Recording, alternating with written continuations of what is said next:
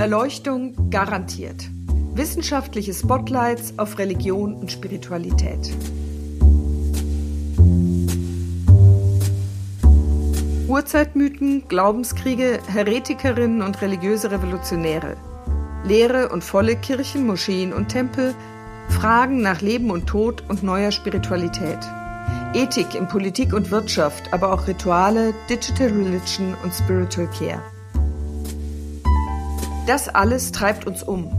Uns, Forschende und Studierende derselben Fakultät, und darüber werden wir in diesem Podcast sprechen.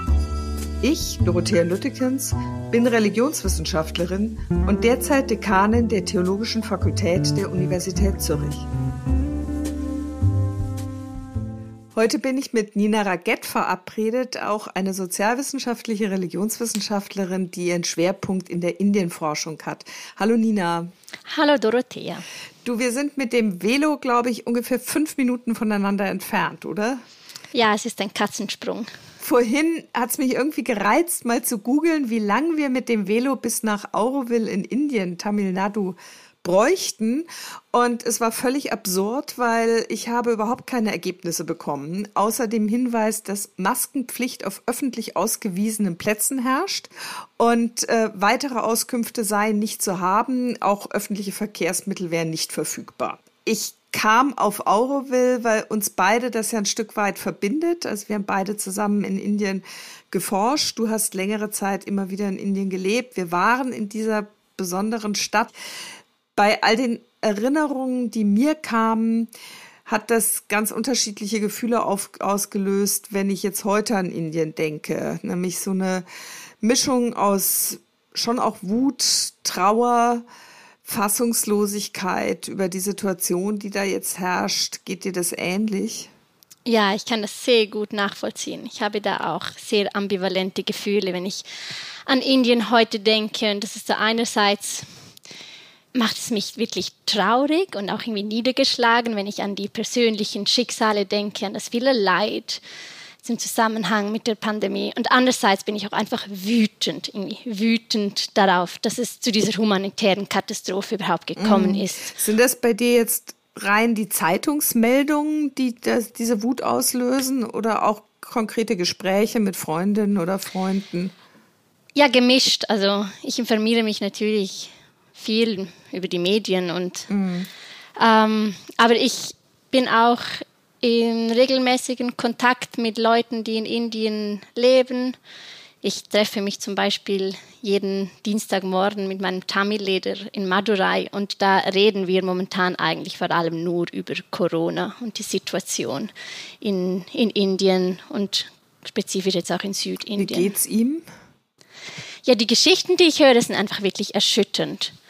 Also jedes Mal erzählte mir von Freunden aus dem engsten Freundeskreis, Bekannten, Familienmitglieder, die jetzt wegen Corona also gestorben sind oder auch in eine tiefe finanzielle Not geraten sind.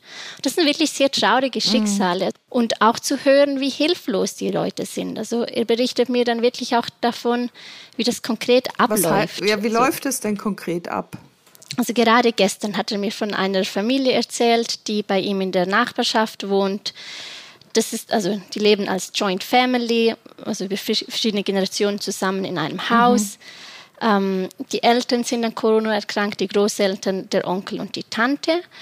Ähm, den Eltern ging es sehr schlecht, ziemlich schnell mhm. sehr schlecht. Ähm, da hatten sie noch probiert, medizinische Unterstützung bekommen, zu bekommen, aber da haben sie dann sehr schnell gemerkt, dass es überhaupt nichts bringt. Und bei den Großeltern, die sind nicht mehr aus, aus dem Haus gegangen. Also man weiß also die wussten, es gibt keine Spitalplätze, es gibt keinen Sauerstoff zur Verfügung. Das, die haben es erst gar nicht mehr probiert und von dieser Familie sind mittlerweile schon drei Leute gestorben. Also es sind jetzt in diesem konkreten Fall die Kinder, die am meisten mhm. leiden.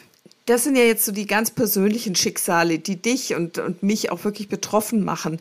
In den Medien geht es zum Teil darum, es geht aber vor allen Dingen ja um das Versagen der Politik. Ja, da versagt die Politik ja auch wirklich, wenn es jetzt darum geht, diese zweite Welle einzu, einzugrenzen. Und zwar versagt sie da auf verschiedenen Ebenen und das führt dann zu dieser Wut, die du und ich vorhin beschrieben haben. Wir wissen seit Monaten von dieser indischen Variante, die irgendwie gefährlicher ist. Und die Wissenschaftlerinnen und Wissenschaftler hat auch die Regierung informiert und darauf wurde einfach nicht reagiert. Das heißt, es wurden weiterhin Massenveranstaltungen durchgeführt, sei das politische ähm, Wahlkampagnen wurden da weiterhin durchgeführt und du weißt ja, wie das dann mhm. ist. Dann kommen dann schnell sehr viele Menschen zusammen. Und zwar sehr dicht. Und sehr dicht, genau. Also politische. Veranstaltungen, religiöse Veranstaltungen, die da einfach weiter ähm, durchgeführt werden konnten. Dann Indien als der größte Hersteller von Impfstoffen schafft es nicht, die eigene Bevölkerung mit Impfstoffen zu versorgen. Das ist überhaupt nicht nachvollziehbar, oder? Denn in anderer Hinsicht, das Verkehrssystem in Indien ist ja beeindruckend. Also wenn man sieht, welche Züge mit welcher Regelmäßigkeit in Riesenstädten wie Delhi oder äh, Bombay zum Beispiel eintreffen, kann man überhaupt nicht begreifen, warum in diesem existenziellen Bereich das nicht möglich war, da etwas logistisch sinnvoller vorzugehen. Mhm. Und es gibt auch noch ein anderes Problem bei, bei dieser Impffrage. Die Leute in Indien, und das höre ich auch immer wieder von meinem Tamil-Lehrer, die haben auch ein sehr großes Misstrauen gegenüber diesen Impfstoffen. Also da gibt es auch, also abgesehen davon, dass es nicht genug Impf Impfungen gibt, Impfdosen mhm. gibt, wollen sich die Leute oder ein groß, großer Teil der Bevölkerung will sich auch gar nicht impfen lassen, weil man Angst hat vor äh, Neben Nebeneffekten. Warum ist man so skeptisch? Äh, solche Narrative sind, äh, zirkulieren immer wieder in, in Indien, wenn es darum geht, dass man biomedizinische Mittel auch anzweifelt. Es kommt ein Mittel auf den Markt und in den Medien zirkulieren dann in erster Linie Geschichte, die zeigen, was für schreckliche Konsequenzen mhm. ähm, diese äh, die, die Verabreichung solcher mhm. Mediziner hat. Also im Grunde genommen ist es eine Konkurrenz in Indien, in dem Fall zwischen Biomedizin und die Impfung steht auf Seiten der Biomedizin und ähm, alternativmedizinischen oder traditionell medizinischen Praktiken. Ja, ich glaube das zum einen und zum anderen aber auch die Angst äh, der indischen Bevölkerung, dass sie Zweitklassenmedizin hier bekommt. Also sie bekommt die indische Variante der Corona-Impfung und die ist irgendwie schlechter, die wurde schlechter. Ähm du hast ja eben schon angedeutet mit den religiösen Festen und jetzt ist, finde ich, gerade im Hinblick auf Covid-19 und Indien auch wieder sehr, sehr deutlich geworden, dass man eigentlich über indische Kontexte nicht reden kann und nicht gleichzeitig die Religionsgemeinschaften und religiöse Führer im Blick hat. Also angefangen von ähm, der, dem Vorwurf eines Corona-Dschihads gegenüber Musliminnen und Muslimen, denen unterstellt wurde, absichtlich das Virus zu verbreiten und zum Beispiel auf Gemüse zu spucken, ähm, bis hin eben zu dieser riesigen Veranstaltung, Stichwort Kumbh Mela. Ja, das sind zwei zwei Momente jetzt in, in diesen, diesem letzten Jahr, die religionswissenschaftlich interessant sind. Also in April 2020, das ist gerade erwähnt, also ganz zu Beginn der Pandemie, als die muslimische Minderheit in Indien beschuldigt worden ist, für die Verbreitung des Virus verantwortlich zu sein, was dann auch massive Konsequenzen hatte für die, für die Muslime in Indien, also in Bezug auf Diskriminierung. Mhm. Ähm, Boykottierung, auch Attackierung. Ja, auch Gewalt, genau. ganz konkret, ne? Ja. ja.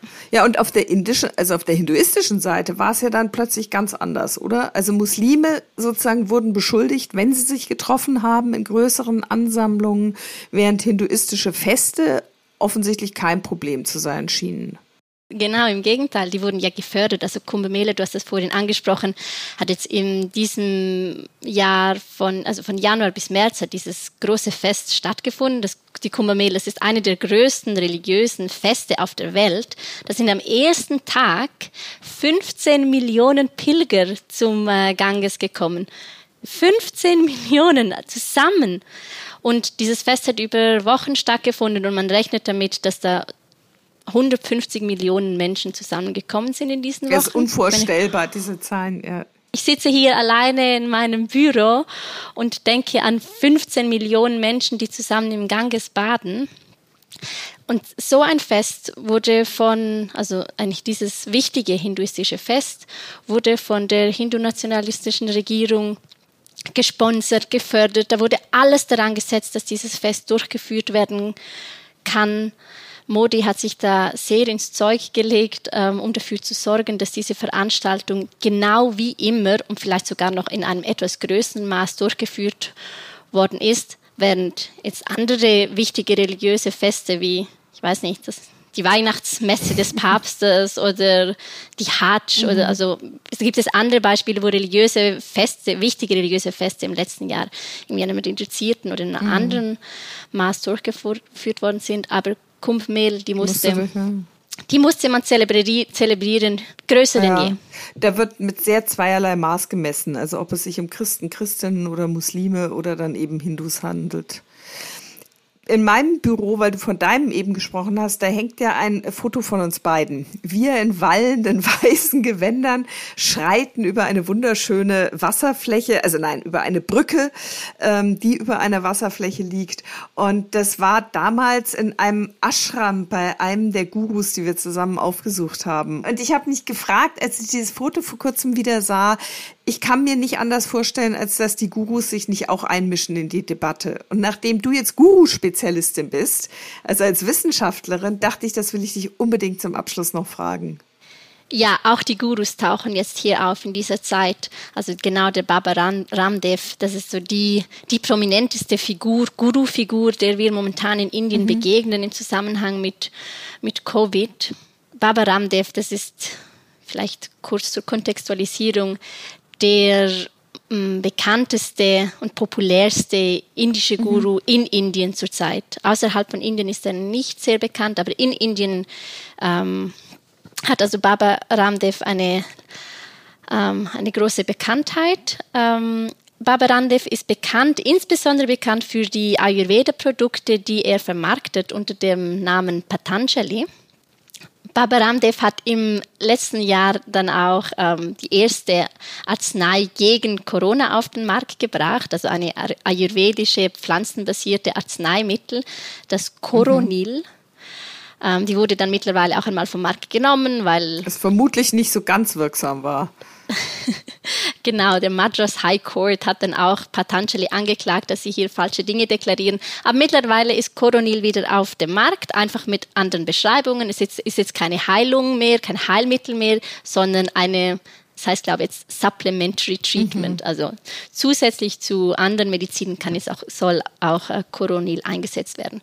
Coronil ist also das Corona-Mittel des äh, Baba Ramdevs. Mhm. Das heißt, die Gurus haben, einige zumindest, haben die Markt, äh, dem, die Marktchance erkannt und ergriffen und entsprechende Heilmittel dann. Ja, und da ist natürlich Baba Ramdev jetzt gerade das exemplarische Beispiel dafür, aber es gibt sehr viele andere Gurus, die in etwas, etwas kleinerem Niveau auch ähm, sich hier in diesen Corona, in diesen Corona-Markt auch mhm. einmischen. Also insbesondere sind das Gurus, die verschiedene Yoga- oder Meditationspraktiken jetzt verstärkt auch in Bezug auf Corona ähm, popularisieren. Also die Vorstellung, dass halt diese Selbstoptimierung des Körpers und mhm. des ähm, durch Yoga-Praktiken dann auch ein, ein, starken, äh, ein starkes Immunsystem schafft, das dann auch resistent ist gegen Corona. Ich finde es spannend, Nina, dass Selbstoptimierung da jetzt wieder als Thema auftaucht. Das ist etwas, was bei uns in der Gesellschaft eine große Rolle spielt auf ganz verschiedenen Ebenen und in Indien dann eben häufig in dieser Kombination einer ähm, spirituell geistigen Selbstoptimierung, die dann aber auch mit körperlichen Aspekten verbunden wird, zumindest wenn es um diese komplementären Methoden geht oder um Yoga, um Ayurveda und so weiter. Und dass das jetzt auch wieder bei Covid-19 eine Rolle spielt, finde ich spannend. Ja, ich finde es auch spannend. Ich begegne diesem Thema auch noch in einer etwas anderen Variante, aber die irgendwie auch in die gleiche Richtung zeigt. Ich höre immer wieder von Freundinnen und Freunden, dass sie sich wie auch selber die Schuld zuschreiben, dass es so weit gekommen ist.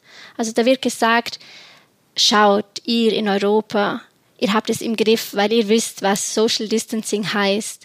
Ja, schaut, ihr habt es im Griff, weil ihr wäscht euch die Hände diszipliniert etc. Während wir, und da wird so eine, ein kolonialistisches Narrativ aufgegriffen und reproduziert. Ja, wir, wir können uns halt nicht an Regeln halten. Schau mal hin, wie wir uns hier verhalten, so unzivilisiert. Wir gehen alle trotzdem an diese Feste und wir gehen trotzdem auf den Markt und niemand weiß, wie man sich hier richtig die Hände wascht. Also, dass die Leute so die Schuld auf sich selber nehmen und ähm, dadurch auch wie die Verantwortung für diese Katastrophe übernehmen, während die Verantwortung offensichtlich an einem ja. anderen Ende liegt. Ja. Ja, weil die Prioritäten falsch gesetzt wurden, offensichtlich. Das hast du ja mit dem einen Beispiel religiöser Feste, die dann plötzlich wichtiger waren oder politischer Wahlveranstaltungen als der Schutz der Bevölkerung schon angesprochen. Du, vielen Dank, Nina ähm, in dem Fall mal ein, ein Danke an zwei Ninas. Die sind hier nämlich im Doppelpack vorhanden. Also Nina, die indische Guru-Spezialistin, Religionswissenschaftlerin und Nina Valotti, die für die Technik verantwortlich ist, ohne die das alles hier nicht einmal halb so gut funktionieren würde.